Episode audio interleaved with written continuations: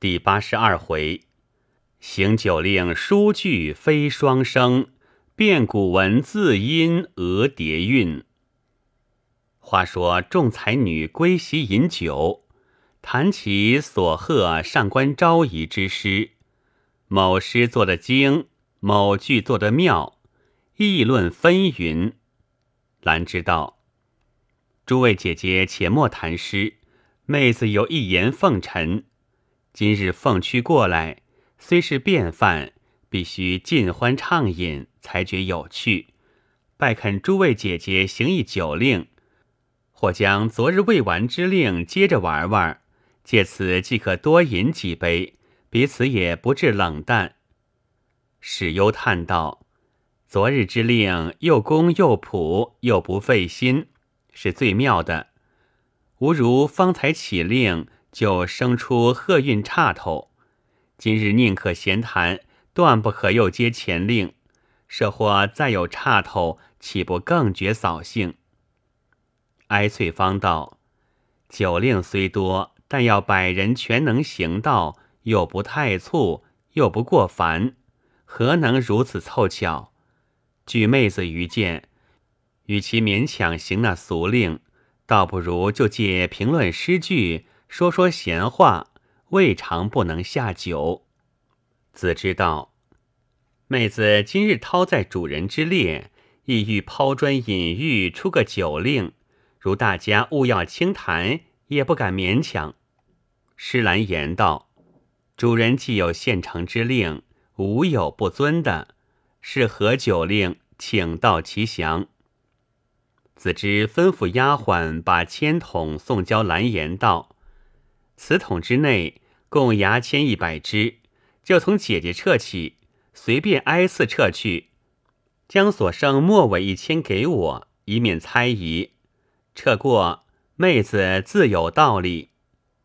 蓝颜点头，大家撤毕，看了并无一字。只见若花拿着牙签，只管细看。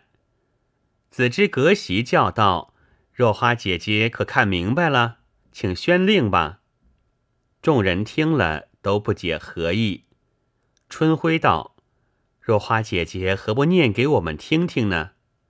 若花道：“他这签上写的是，奉求姐姐出一酒令，普席无论宾主，各饮两杯。旁边又缀几个小字，写着：此签倘我自己撤了，即求自己出令。”所谓求人不如求己，普席也饮双杯。若照此签看来，这令自然要我出了，岂非是个难题吗？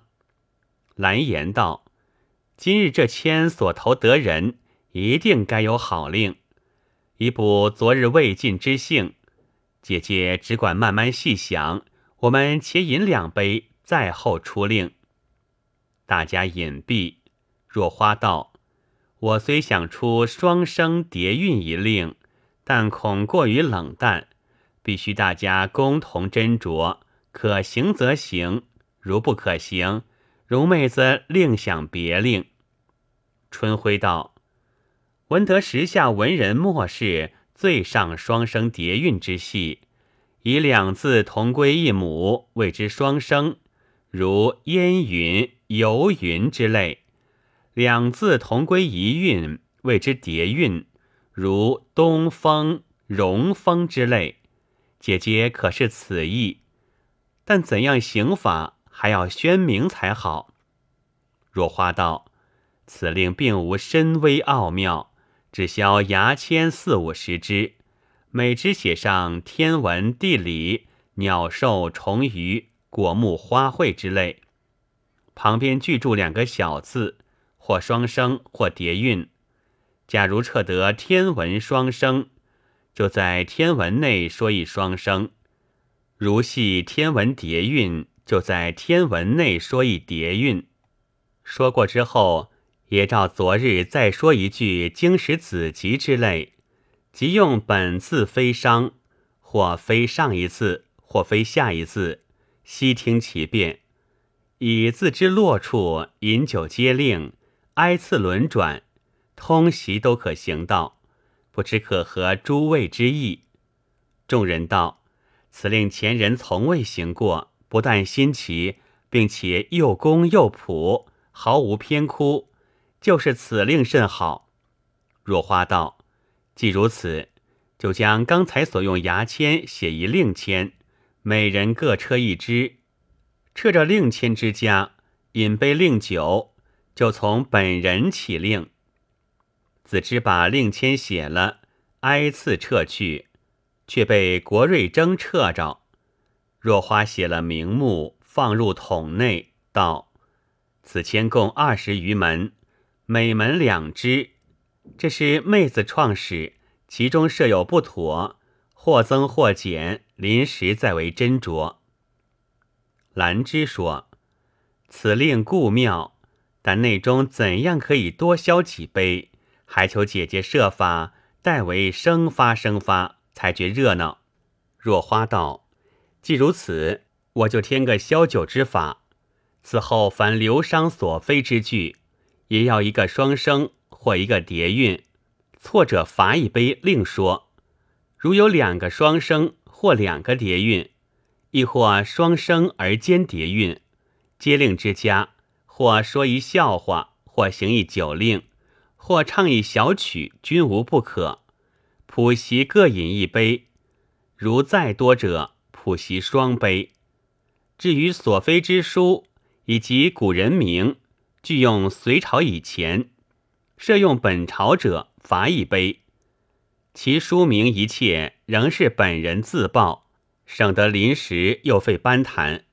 撤签之后，宣过题目。即将原签交给下家归统，以度取巧之弊。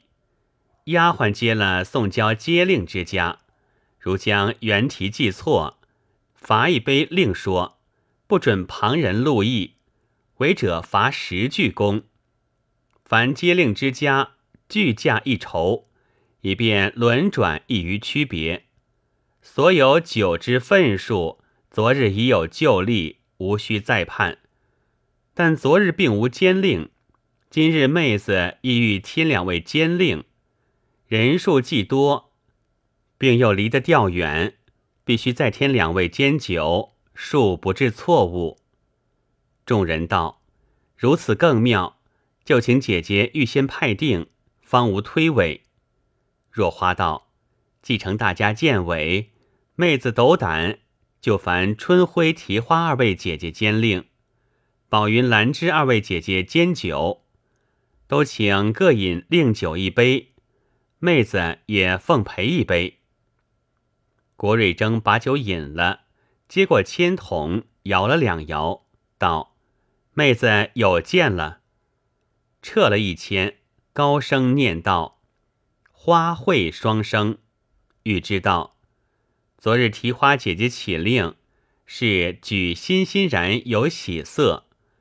暗喻众人欢悦之意。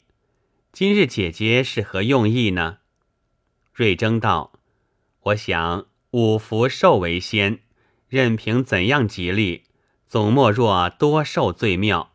先把这个做了开场，自然无往不利了。是才想了‘长春’二字，意欲非一句列子，不知可好？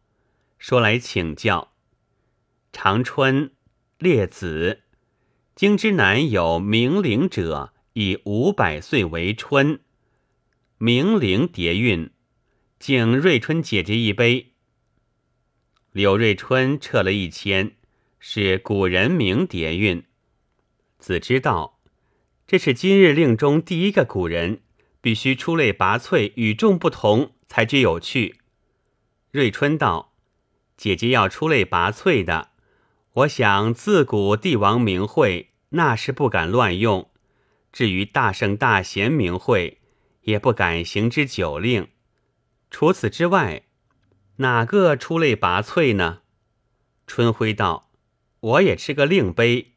今日我们所说一百个，必须前后接连不断，就如一线穿成，方觉紧凑。即如瑞征姐姐才说了‘长春’二字。”瑞春姐姐所说古人名，要与上文“长春”二字或成双声，或成叠韵，方准令归下手。下面接令之家也照前例锦承上文，错者罚一杯。众人都道甚好。瑞春道：“我看你们出这许多花样，只怕把令行完，还要多多吃些天王补心丹嘞。好在我已想了一个古人，是最能孝母的。俗语说的‘百姓孝为先’，大约也可做得令中第一位领袖。待妹子说来求教。王祥、张合兼集，备至嘉祥。”备至叠韵，敬祥明姐姐一杯。施兰言听了，点头道：“人生在世，最要紧的莫过忠孝节义四字。今瑞春姐姐于游戏之中，却请出一位孝子，为令中第一位领袖，令人肃然起敬。况他当日为徐州别驾时，民间歌颂都称他。”温如玉，冷如冰。后来得列名唤，如此之人，我们都该恭恭敬敬力饮一杯，才不失为亲养之意。众人道：“此话极是。”于是都力饮一杯。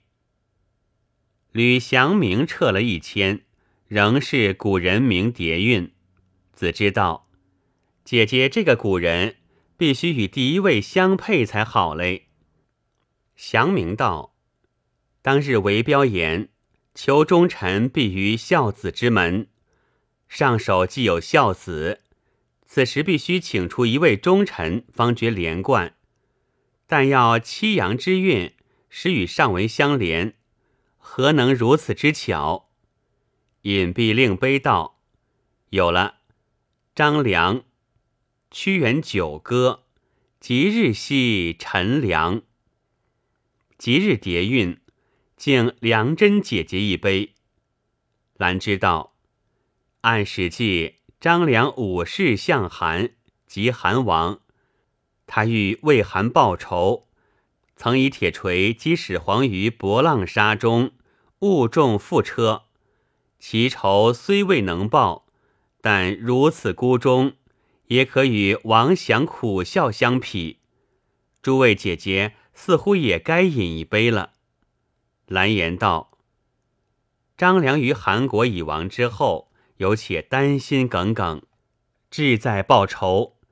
彼时虽未遇害，但他一片不忘君恩之心，也就是个奋不顾身。如此忠良，自应也照前例为是。于是都力饮一杯。宋良真撤了一千。”是烈女名双生，小春道：“这是点到我们众人本题了，或好或丑，全让姐姐飞的这句，不可弄出一群夜叉才好嘞。”梁真道：“妹妹如吃一杯，我就飞个绝好句子。”小春把酒饮了。梁真道：“即将报参军籍，东都妙姬。”南国丽人，东都双生，敬丽辉姐姐一杯。小春道：“请教令官，诸如东都妙姬、南国丽人之类，还是非一句好呢？两句好呢？”若花道：“若按正理，自应非一句为是，但眼前常见之书则可；若非常见之书。”必须多缀一句，才能明白。与其令人时刻请教上下文，何不随嘴多带几字，岂不省了许多唇舌？兰知道，请教姐姐，即如上手用过之书，下手可准再用。若花道，主人之意若何？兰知道，据妹子愚见，凡上家用过之书。一概不准再用，误用的罚两杯另飞。况花木、鸟兽、虫鱼等类，为《诗经》《尔雅》方言释名最多。若都用此书，不但毫无趣味，并且这几部书句子最短，大约至多不过四五字，何能有两个双声叠韵？姐姐替我锁定消酒之法，岂非有名无实吗？花在方道，若据主人所言，我们百人自然要百部书了。不瞒姐姐说，妹子腹中除了十几部经书，并《史记》《汉书》及几部眼面钳子书，还有几部文集，总共凑起来不满三十种。你要一百部。岂非苦人所难吗？闵兰孙道：“妹子腹中连二十种还不足。”毕全真道：“妹子不但并未读过百部，若认真看过百部，我也赌个是。但书多寡不等，如《左传》《礼记》，每部有一二十万言之多。如今连多带少，每部只算类如毛诗一部。”一年如能读得五部毛诗，也算极等聪明。若细细核算，这一百部书也需二十年方能读完。妹子今年十六岁，即使过了三朝就去读书，还得再读四年，大约过了二十岁，就好奉陪行此酒令了。兰知道，妹子恐大家都非一样书，未免无趣，妄发此论。取其多非几种书，既可多销几杯酒，又觉好看。今三位姐姐既不情愿，何敢勉强？子知道，你们三位可晓得这个才女的“才”字怎讲？若一百人连百部书也凑不起来，那还称得什么才女？此时若不定了规律，设或所非都在十数种书上。日后传扬出去，岂不是个笑话吗？况且个人所读之书不同，别人又焉能把你所读之书恰恰都飞去呢？在方道，姐姐不知，此中有五件难处。子知道，为何有五件难处？在方道，即如所报花鸟等名，要它生成双声叠韵。这是第一难，不必说了，并且所飞之句，又要从那花鸟等名之内飞出一字，岂非第二难吗？而所报花鸟等名，又要锦成上文，或归一母，或在一韵，岂非第三难吗？这些虽难，还可勉强敷衍，就指最难招架的所非句内。要有双声叠韵，你想，古人书上哪能像《诗经》巧巧都有窈窕、辗转、参差、悠游之类？句内若无此等字面，随你想出一万句也不中用。再要加上百部书，岂不难而又难吗？蓝颜道：“妹子有个调停之法，此令主人既已定了。”以后如有误用钱书的，外罚两杯，即算交卷，不必另飞，何如？众人道：“如此甚妙。”小春道：“既如此，必须一一登记才能了然。这个差事叫谁办呢？”子知道，宝云姐姐的丫鬟玉儿写的也好，记性也好，叫她写吧。兰芝把前面几句写了，交给玉儿，就在席旁茶几设了笔砚。小春道：“你姓什么？今年十几岁？”玉儿道：“我姓王，十三岁了。”小春道：“宝云姐姐替丫鬟起名字也这样简省。”宝云道：“为何简省？”小春道。你把他的姓上只添了小小一点，就算名字还不省吗？李辉道：“我才撤了鸟鸣双声交卷了。鸳鸯，诗况秦经。鸳鸯玄鸟爱其类。本题双声，敬方知姐姐一杯。孟方知撤了天文叠韵。若花道：“这个题目甚宽，据我愚见，不但天田、长辰这些星名不可用，就是东风、夜月这些浮泛的也都避了，才不过泛。”子知道，姐姐此话甚是。若用浮泛的，莫讲别的，单风月两门就要写一大篇了。方知饮了令杯道：“月哭淮南子，是以月虚而余脑减；是以叠韵，以月双生。